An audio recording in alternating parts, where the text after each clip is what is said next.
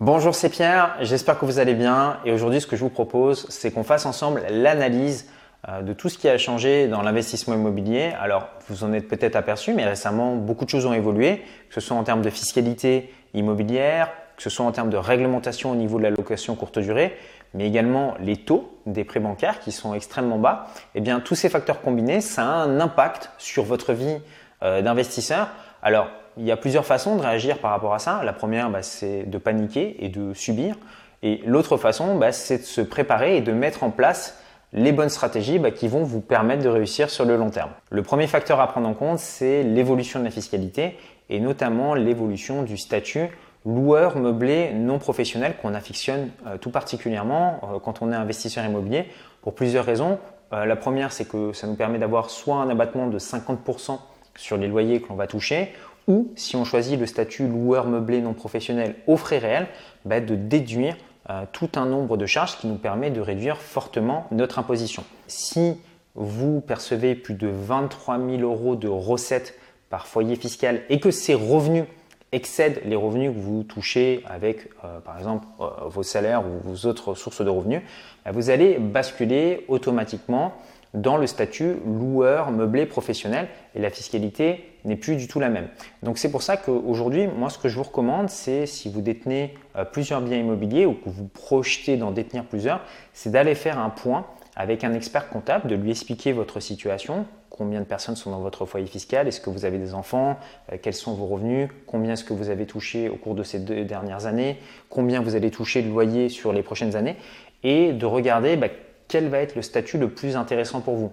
Peut-être que ça sera de détenir des biens en SCI à l'impôt sur les sociétés. Peut-être que votre comptable va vous inviter à créer une SASU. Peut-être que vous allez mettre en place un système de holding qui fait que vous allez pouvoir, euh, avec les bénéfices que vous faites à votre business, les remonter dans une holding pour ensuite acheter des biens immobiliers via des sociétés foncières. Donc il y a beaucoup de possibilités par rapport à ça. La fiscalité, elle va être différente pour chacun d'entre vous, mais allez voir un expert comptable, généralement sur des simulations, euh, ils vous font pas payer et ça vous permet, bah, vous, d'y voir plus clair. Et croyez-moi, bah, la fiscalité, si on l'optimise pendant un certain nombre d'années, bah, à la fin, ça fait une sacrée différence. Le deuxième facteur à prendre en compte, c'est l'évolution au niveau de la réglementation de la location courte durée. Alors, si aujourd'hui vous possédez un bien immobilier que vous louez en courte durée dans une ville de plus de 200 000 habitants ou dans une ville de plus de 50 000 habitants, mais étant considéré comme une zone tendue, en fait, vous êtes limité par rapport au nombre de nuitées que vous pouvez louer par an. Vous êtes limité à 120 nuits. Si vous dépassez, bah, vous risquez de fortes amendes et c'est pareil pour les plateformes qui hébergent vos logements. Ce qu'il faut savoir également, c'est qu'à partir du 1er janvier 2020, euh, les plateformes comme Airbnb, Booking transmettent automatiquement au fisc le nombre de nuitées et euh, les bénéfices que vous avez fait via ces plateformes. Donc euh, voilà, vous amusez pas à frauder ou à tricher par rapport à ça parce que vous risquez vraiment de lourdes amendes. Donc comment est-ce qu'on fait pour contourner ça? Ben, En fait, on peut demander un changement d'usage au niveau de son bien immobilier, c'est-à-dire qu'un bien qu'on a à usage d'habitation, on peut le transformer en local de meublé de tourisme. Donc pour ça, il faut faire une demande au niveau de la mairie et vous allez recevoir ensuite un document avec un numéro d'enregistrement et c'est avec ça que vous allez faire payer euh, la taxe de séjour aux touristes qui viennent dans vos biens immobiliers. Donc ce qu'il faut savoir, c'est que bah, moi c'est ce qui m'est arrivé, hein. j'ai mes biens immobiliers qui sont sur Booking. Euh, l'année dernière, j'ai reçu euh, un email de Booking qui me disait, voilà, vous devez indiquer tous les numéros d'enregistrement de vos biens immobiliers sur la plateforme, sinon bah, dans 30 jours, vos annonces seront supprimées. Bah, les plateformes font ça tout simplement parce qu'elles risquent de fortes amendes si elles hébergent des biens immobiliers qui ne sont pas autorisés par la mairie. Donc pour ça, il faudra vraiment vous renseigner. Euh, en fonction de la ville dans laquelle vous vivez, bah, vous allez peut-être pouvoir faire un changement d'usage par foyer fiscal, euh, trois changements d'usage par foyer fiscal. Donc toutes les villes ont leur politique par rapport à ça. Donc je vous invite à aller euh, checker ça. Pourquoi est-ce que c'est important? De, prendre en compte ce facteur parce que aujourd'hui, ah bah, quand je vais rencontrer des fois euh, certains agents immobiliers ou quand je rencontre certains investisseurs, ils me disent voilà, tu loues ce bien en location courte durée, bah avec ça, voilà, 15% de renta, 20% de renta si on loue le bien uniquement en location courte durée. Oui, mais c'est très bien, mais si vous n'avez pas l'autorisation de le faire, vous faites comment? Donc c'est pour ça que c'est important de ne pas baser vos calculs de rentabilité uniquement sur la location courte durée. Moi, je l'ai toujours dit sur cette chaîne YouTube, votre bien immobilier doit s'autofinancer même si vous ne faites pas de location courte durée. N'allez pas acheter un bien immobilier euh, qui s'autofinance juste en faisant de la location courte durée parce que bah, le jour où la réglementation change, bah, en fait, vous vous retrouvez avec du cash flow négatif. Donc c'est pour ça que bah, je me suis intéressé euh, dernièrement à des stratégies, notamment comme la colocation. J'ai mis à jour mon programme Raphaël la mise dans l'immobilier où on a fait tout un module où j'explique comment cibler des biens immobiliers qu'on va pouvoir louer en colocation, mais également comment diviser des biens immobiliers où j'ai pris un exemple concret où j'ai divisé euh, un bien immobilier. Je vous montre comment ça se passe concrètement. Le troisième facteur à prendre en compte, c'est l'évolution au niveau des taux des prix immobiliers qui sont aujourd'hui extrêmement bas. Donc, plutôt une bonne nouvelle parce que bah, ça vous permet de rembourser votre crédit à moindre frais. Par contre, bah, ça va avoir des conséquences. La première, c'est que bah, les personnes déjà qui euh, empruntent pour acheter leur résidence principale, auparavant, on va prendre un exemple tout simple, une personne qui pouvait emprunter 150 000 euros, les taux ont baissé, bah, cette personne elle peut emprunter plus, elle peut emprunter 180 000 euros. Et donc, bah, vous allez vous retrouver avec des acheteurs qui vont être prêts à payer plus cher sur le marché. Qu'est-ce qu'ils font les vendeurs de l'autre côté d'après vous? Bah, Ils augmentent les prix. Donc ça va mécaniquement faire augmenter les prix de l'immobilier. Alors, il faut euh, être méfiant par rapport à ça parce que si les taux euh, des prêts immobiliers remontent, bah, devinez quoi, les prix de l'immobilier peuvent aussi baisser.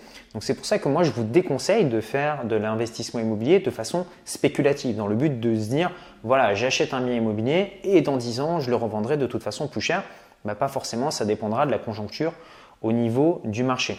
L'autre chose, si vous êtes investisseur immobilier, le fait d'avoir des taux qui sont comme ça extrêmement bas, ça va impacter votre banquier et notamment au niveau de sa marge. Donc quand votre banquier à l'époque vous prêtait à des taux à 2%, 3%, 4%, il faisait déjà un bon bénéfice. C'est plus le cas aujourd'hui. Donc si vous allez présenter votre dossier à votre banquier et que lui il fait quasiment pas de marge sur son prêt immobilier, bah, qu'est-ce qu'il va vous demander? De faire des petits efforts à côté. Il va vous demander de mettre en place ce qu'on appelle des contreparties. Par exemple, d'ouvrir une assurance vie ou d'ouvrir un plan d'épargne logement avec lui ou d'ouvrir un PEA ou de prendre euh, l'assurance habitation chez lui. Il le fait parce que s'il ne le fait pas, en fait, la banque ne survivra pas, entre guillemets, puisque les marges sur les taux immobiliers sont extrêmement bas. Alors je sais qu'aujourd'hui, bah, j'ai beaucoup d'investisseurs qui me contactent un petit peu frustrés par rapport à ça, en disant, bah voilà, j'ai voulu demander mon prêt avec un différé sur deux ans, sans apport, et puis bah voilà, le banquier m'a dit non. Bah, je lui pose toujours la question en disant, mais est-ce que tu as mis en place des contreparties? Est-ce que tu as donné quelque chose à ton banquier? Donc voilà, c'est vraiment important de le comprendre dans des périodes de taux extrêmement bas, bah, vous allez devoir jouer le jeu des contreparties avec votre banquier. Et moi, ce que je vous recommande, bah, c'est vous prenez des produits, vous allez pouvoir résilier peut-être sans frais dans six mois ou dans un an.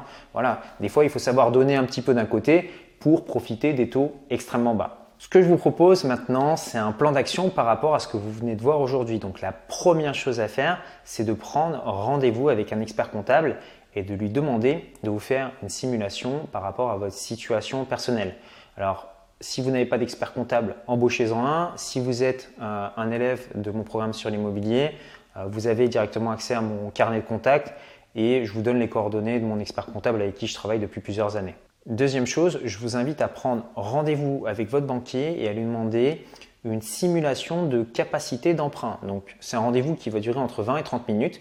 Vous y allez avec vos deux derniers avis d'imposition et à la fin de l'entretien, vous allez avoir une feuille imprimée sur laquelle votre banquier vous dit voilà, vous pouvez emprunter tel montant sur 15 ans, tel montant sur 20 ans, tel montant sur 25 ans.